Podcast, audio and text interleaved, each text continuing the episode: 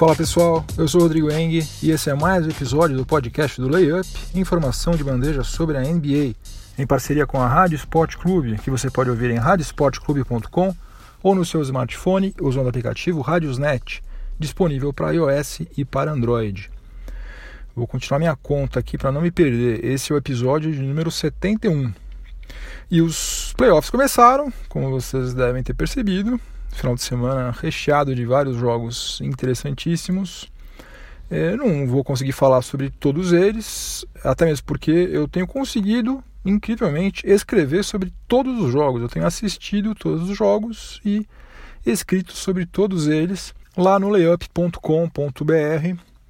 Eu até montei uma, uma página onde eu estou colocando todos os resultados, link para todas as matérias que eu tenho feito sobre cada um dos jogos. Então, não vou ficar aqui repetindo tudo que você já encontra lá no site. Vou falar é, principalmente sobre os dois jogos que foram, de certa maneira, as zebras, né? Zebras entre aspas, né? Mas os dois times que eram mandantes e que acabaram perdendo, estreando nos playoffs perdendo, que foram o Cleveland Cavaliers, perdeu em casa para o Indiana Pacers e vou falar também sobre a derrota do Portland Trail Blazers para o New Orleans Pelicans. Esses, portanto, vão ser os assuntos do primeiro e do segundo período. No primeiro vou falar sobre o Cavs e no segundo sobre o Blazers.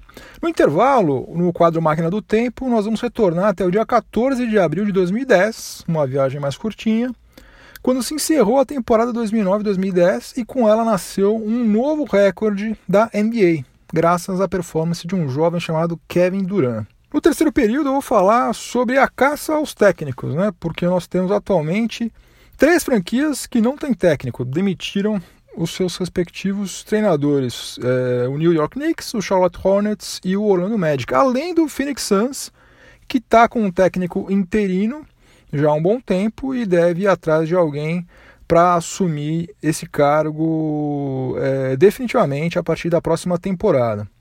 Então vou falar um pouco sobre os nomes que estão sendo cogitados por cada uma dessas franquias. E no quarto e último período, vou falar sobre as vendas e sobre a audiência da NBA, que estão de vento em popa, cresceram sensivelmente em relação à temporada passada.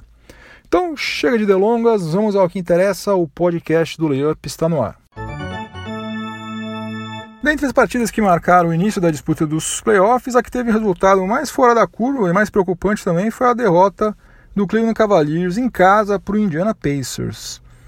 E não porque perder para o Pacers é, possa ser considerado alguma, algum tipo de zebra, não é isso, né? Mas até mesmo porque a temporada do Cavs realmente tem sido bagunçadíssima, né? Já é, sofreu com contusões do Kevin Love, antes lá do Isaiah Thomas, que demorou um século para conseguir jogar, depois acabou sendo negociado, depois teve aquela reformulação absurda do elenco, né, antes da é, trade deadline. que mais aconteceu? O Tyron Lu, Tyron Lu pediu a licença médica, ficou afastado do time.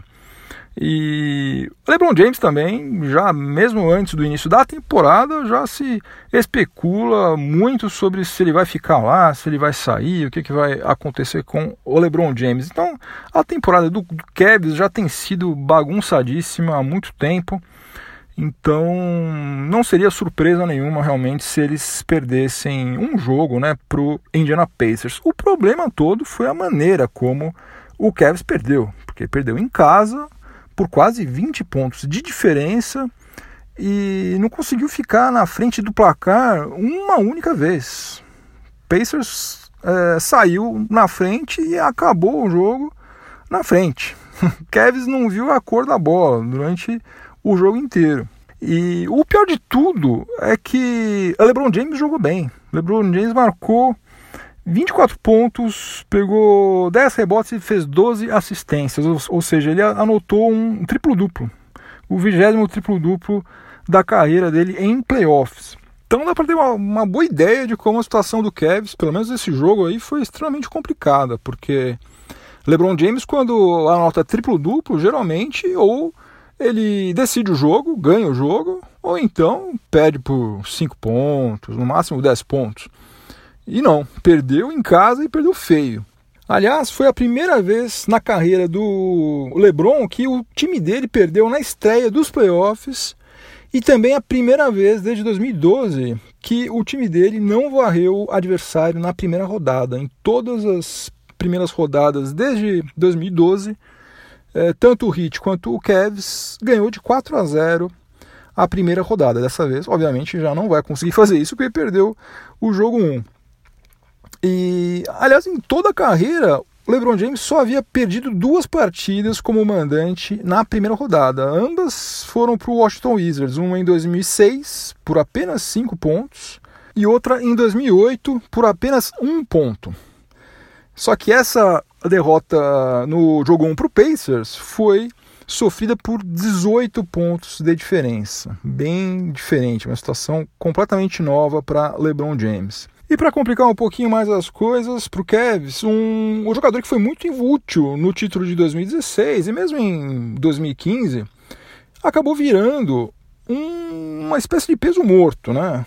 É, parte disso aí, culpa dele mesmo, e em parte também por inabilidade do técnico Tyron Lu, que não está sabendo aproveitá-lo direito. Né? O Tristan Thompson só entrou em quadra no chamado garbage time, né? aquele finalzinho do jogo, que o jogo já está perdido e os técnicos colocam os reservas só para poupar os seus titulares e dar é, alguns minutos em quadra para os reservas. É, ele atuou menos do que dois minutos. Um cara que em 2016 pegava 10 rebotes, 12 rebotes, marcava seus 7, 8 pontos. Nada, nada, não foi usado. Eu não sou muito chegado à fofoca, mas essa aqui eu acho que vale a pena a gente comentar porque acho que está tendo repercussões dentro de quadro e daí passa a ser assunto nosso.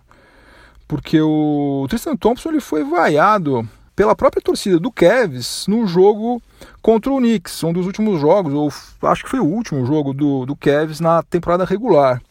Ele foi vaiado porque ele traiu a esposa, a Khloe Kardashian, que estava prestes a ter o seu filho. Imagina só, sua esposa está grávida com aquele barrigão, prestes a ter um filho seu, e você está traindo ela. E depois pipocaram outras notícias aí, que já não sei se é boato, se não é boato, de que ele teve casos aí com várias outras uh, moçoeiras. Então, é, certamente esse cara não está pensando muito em basquete, né? Ultimamente, está pensando em outras coisas, o que também não ajuda absolutamente nada ao Cavs. O LeBron James ele disse que ele já teve perdendo por 3 a 1 nas finais. Então que ele não vai se desesperar com um simples 1 a 0 na primeira rodada. Eu acho que o Cavs vai passar pelo Pacers. Não vai ser fácil, né? Já ficou claro que não vai ser nada fácil. Mas eu acho que passa por um 4 a 2 ou até um 4 a 3 mas desde que também o Tyron Lu faça alguns ajustes, né? Porque se simplesmente colocar esse mesmo time em quadra e tentar fazer tudo igual e torcer para que o LeBron James faça chover, marque 50 pontos, daí não precisa nem ter técnico, né? Então, é uma coisa que é óbvia também, que qualquer um faria, é tirar o, o Jeff Green do time titular, né? Não tem condição. O cara, uma negação no ataque, na defesa e tal. Tudo bem, pode ser que ele tenha tido uma noite muito infeliz nesse eu jogo 1, mas mesmo nos outros jogos, é sofrível, né? Com um jogo que não vale nada, ele vai lá e marca seus 15 pontos. Depois, na hora do vamos ver, quando o time precisa dele, desaparece. Então, mil vezes melhor você colocar o Larry Nance ou mesmo o Tristan Thompson no quinteto principal do que Jeff Green. Jeff Green deixa para ele entrar, para descansar, põe ele na rotação ali e tá de bom tamanho para ele. Agora, se o Cavs não conseguir reverter isso aí, eu acho impossível, assim, vai ser uma surpresa gigantesca se o Tyron Lu continuar como técnico na próxima temporada. Eu acho até que se eles forem campeões, eu acho que ele não fica. Eu acho que a gente está assistindo a última temporada do Tyron Lu como técnico do Cavs, independentemente do que for acontecer. Começando o segundo período do podcast do Layup, em parceria com a Rádio Sport Clube, Agora eu vou falar um pouco sobre Portland Trail Blazers e New Orleans Pelicans. Que dos oito confrontos que estão acontecendo né, nessa primeira rodada dos playoffs de 2018, Somente esse, além de Cavs e Pacers, começou tendo o mando de quadra sendo quebrado. Né? O Portland Trail Blazers chegou a estar perdendo para o New Orleans Pelicans por 19 pontos de diferença no jogo 1, em casa, reagiu no quarto período e quase conseguiu a virada, mas acabou perdendo por 97 a 95. E eu acho que algumas notas aí valem a pena ser comentadas a respeito dessa partida aí. Foi a terceira vez que o Anthony Davis marcou pelo menos 35 pontos contra o Trail Blazers nessa temporada. Na primeira partida da fase regular, ele saiu de quadra contundido logo no primeiro período. No segundo jogo, ele não atuou porque estava machucado. No terceiro, que foi em janeiro, e no quarto, em março, ele marcou 36 pontos. E agora marcou 35 pontos nesse jogo 1. Ou seja, não precisa ser muito esperto para notar que o Trailblazers tem um problema grande para marcar o monocelha e vai precisar resolver isso rapidamente aí se não quiser ficar fora das semifinais do Oeste. O que, obviamente, não é nada fácil, né? Porque o cara é um camarada fora de série, né? Não é nada fácil você parar alguém como ele. Até porque ele é muito mais atlético do que o Yusuf Nurkic, né? Muito mais técnico também. Tem arremesso de longa distância. Enfim, Anthony Davis seria um problema para qualquer time, para qualquer adversário, mas especialmente para esse Trailblazers aí, parece que ele é um problema maior ainda. E eu não sei o que, que eles vão arranjar lá para tentar brecar um pouco que seja, né? Segurar. Se ele fizer, em vez de fazer 35 pontos, se ele fizer 25, que já é ponto pra caramba, as coisas já ficariam bem mais tranquilas pro Trailblazers, né? Vamos ver se eles conseguem arrumar alguma mágica para fazer isso.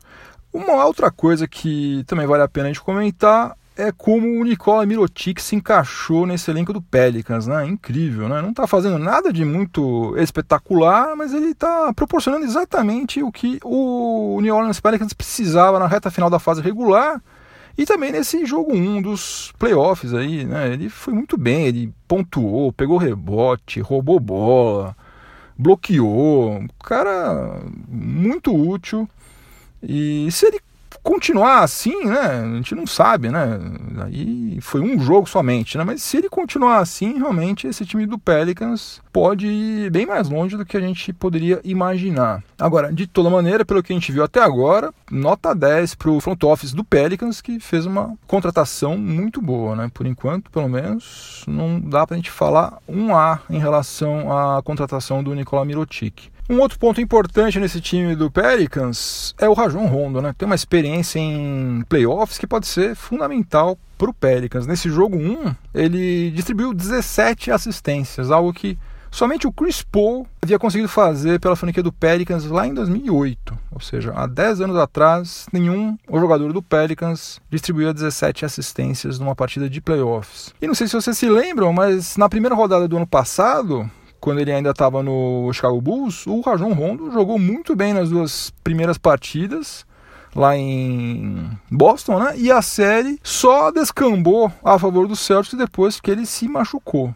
Então, vamos ver se ele continuar saudável aí nos próximos jogos, aí vamos ver também qual o impacto que ele pode ter para esse time do Pelicans. Agora, para o outro lado, né, para os torcedores do Trailblazers não ficarem muito desesperados, tem uma coisa que a gente não pode deixar de falar, que é o seguinte, né? É muito difícil, é quase impossível que o time lá do Oregon é, tenha uma noite como essa, em que os seus dois principais pontuadores, né, o Damian Lillard e o CJ McCollum, combinaram para 13 arremessos de quadra convertidos em 41 tentativas, né? Isso aí dá um aproveitamento de 31,7%, né? Não vai acontecer isso outra vez, né? Muito difícil. Foi uma noite completamente atípica. Bastaria que um arremesso desses tantos aí que eles erraram caísse e daí o jogo já poderia ter tido uma outra configuração, outro desfecho completamente diferente, prorrogação, vitória deles mesmo, né? O que mostra que esse confronto entre Pelicans e Trailblazers realmente tem um equilíbrio enorme. E uma última nota que na verdade não tem a ver nem com Pelicans nem com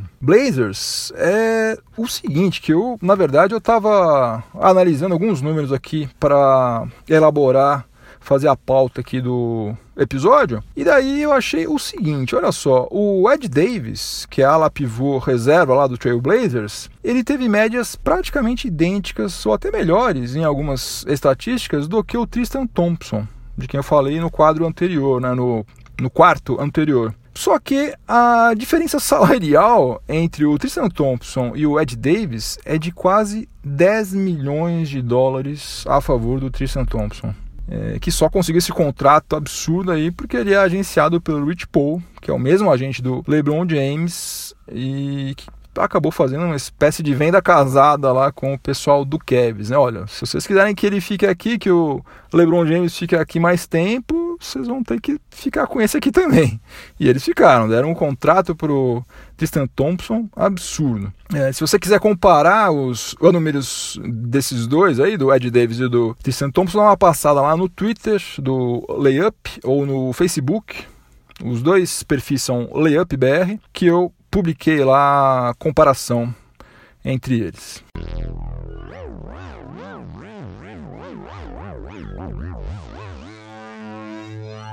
Chegamos ao intervalo do podcast do Layup em parceria com a Rádio Sport Clube. E em vez da gente ir dar uma passadinha no banheiro, comprar um cachorro quente, um refrigerante, uma pipoca, nós vamos dar a nossa tradicional passeada na máquina do tempo vamos aproveitar para visitar uma data importante na história da NBA. E dessa vez o destino da nossa máquina do tempo vai ser o dia 14 de abril de 2010, uma viagem mais curtinha. É, quando foi disputada nessa data né, a última rodada da temporada 2009-2010.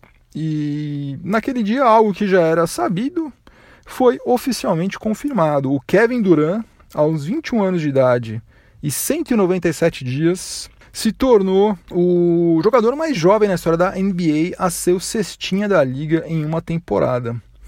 Jogando pelo Oklahoma City Thunder, o Duran marcou 2.472 pontos naquela temporada, tendo disputado todos os 82 jogos da fase regular, o que gerou uma média de 30,1 pontos por partida. Em 2009 e 2010, apenas outros três jogadores marcaram mais do que 2 mil pontos na fase regular. Foram eles o LeBron James, que marcou 2.258, o Dwayne Wade, que marcou 2.045, e o Dirk Nowitzki, que marcou 2.027. LeBron James e Dwayne Wade se juntariam no Heat na temporada seguinte, né, lá no Miami Heat, onde eles ganhariam dois títulos da NBA, um deles justamente sobre o Thunder de Kevin Durant em 2012. O recorde quebrado pelo Kevin Durant naquele dia estava em vigor há nada menos do que 62 anos. Ele havia sido estabelecido pelo ala armador Max Zaslovski ao final da temporada 1947-48, que foi a segunda na história da NBA, que naquela época ainda se chamava BAA, Basketball Association of America. O Zaslovski, nome difícil esse, hein, gente? Zaslovski. Era jogador da extinta franquia do Chicago Stags, que foi vice-campeão da temporada inaugural da BAA em 1946-47. O Max Zaslovski, ele tinha 22 anos e 105 dias de idade quando ele se sagrou cestinha da temporada 1947-48 com 1.007 pontos marcados, bem menos do que Kevin Durant, LeBron James lá em 2010. Ele liderou a liga em pontos marcados, mas não em média de pontos por partida. Ranking foi liderado pelo Joey Fuchs, um dos primeiros grandes ídolos da franquia do Warriors. E eu acho que todo mundo que está me ouvindo se lembra, mas não custa a gente repetir aqui que o Kevin Durant foi cestinha da NBA nas quatro temporadas seguintes, depois de 2009 e 2010. Né? Ele monopolizou esse ranking aí durante cinco temporadas consecutivas. É, somente dois jogadores conseguiram ser cestinhas em mais temporadas seguidas do que o Kevin Durant. São eles o Will Chamberlain, que fez isso em sete temporadas seguidas, de 1959-60 até 1965-66. E o Michael Jordan, também sete temporadas seguidas sendo cestinha da NBA, entre 1986-87 e 1992-93. Então, no dia 14 de abril de 2010, Kevin Durant, aos 21 anos e 197 dias de idade, se tornou oficialmente o jogador mais jovem na história da NBA a ser o cestinha de uma temporada regular.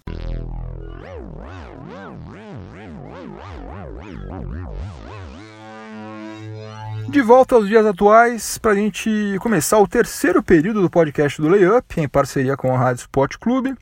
E agora eu vou falar um pouco sobre os técnicos, porque nós vamos ter finalmente uma grande movimentação de técnicos na NBA.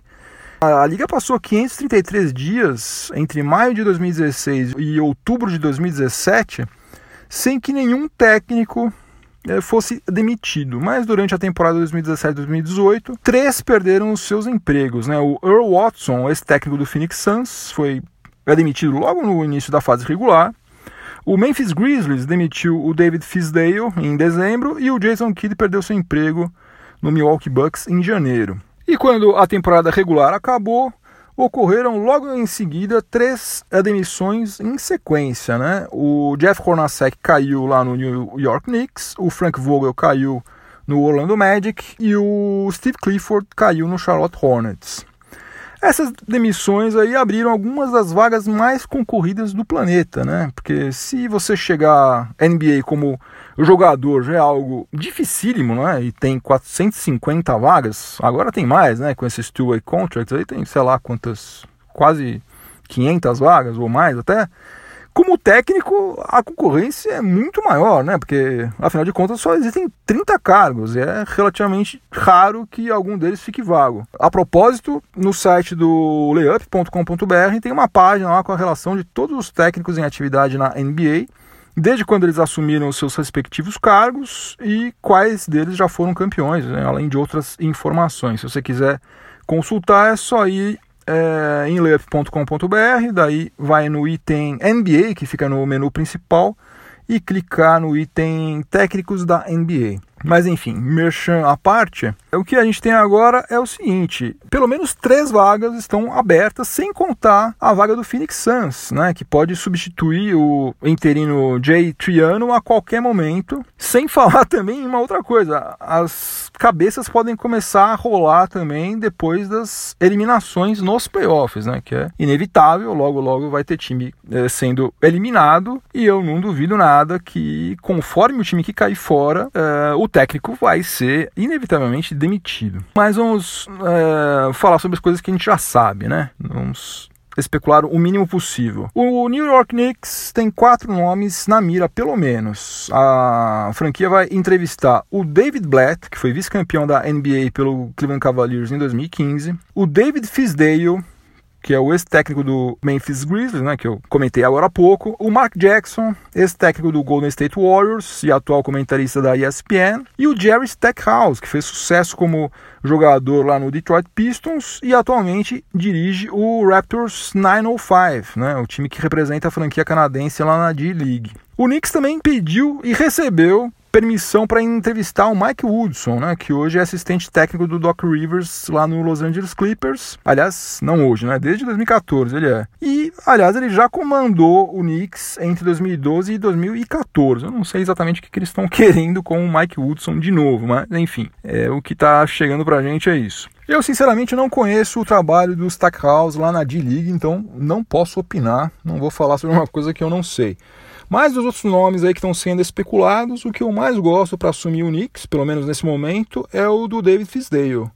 Eu acho que ele tem uma visão mais moderna do que é basquete, né? E também por ter passado bastante tempo trabalhando lá com o Eric Spoelstra, é um cara que pode levar um pouco daquela cultura de trabalho do Hit para Manhattan. Seria muito bom, seria uma influência ótima lá para o ambiente do New York Knicks. Só que provavelmente a vaga deve ficar com o David Blatt, né, que foi companheiro de equipe lá em Princeton do Steve Mills, que é o presidente do Knicks. Eu gostaria de estar enganado, mas eu acho que essas entrevistas todas aí que foram agendadas, que estão sendo noticiadas, aí são mero jogo de cena e que a vaga, na verdade, já é do David Blatt. Eu acho ótimo que o David Blatt volte para NBA, até já falei sobre isso aqui no podcast. Só que eu acho que para o bem do próprio David Blatt seria melhor para ele voltar para uma outra franquia que fosse menos disfuncional do que o Knicks. Eu acho que ele corre o sério risco de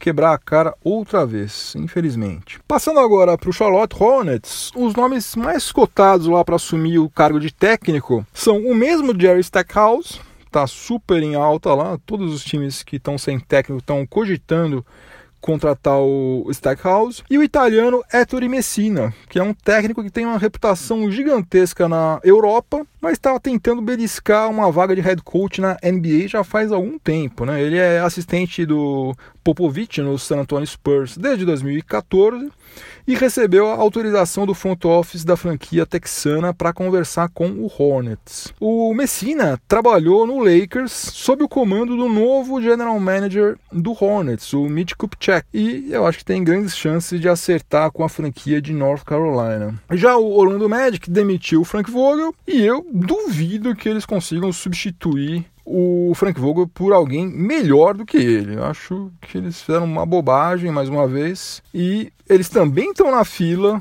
também pegaram senha para entrevistar o a Jerry Stackhouse. E para fechar, o Mike Budenholzer, que é o técnico do Atlanta Hawks, desde 2013, aliás, foi eleito né, melhor técnico da temporada 2014-2015, quando o Hawks fez a melhor campanha da sua história. Ele recebeu autorização da franquia da Georgia para conversar com o Phoenix Suns. Ou seja, o rebuild do Hawks inclui até o técnico. Eles já não estão fazendo mais questão de manter o Mike Budenholzer por lá também.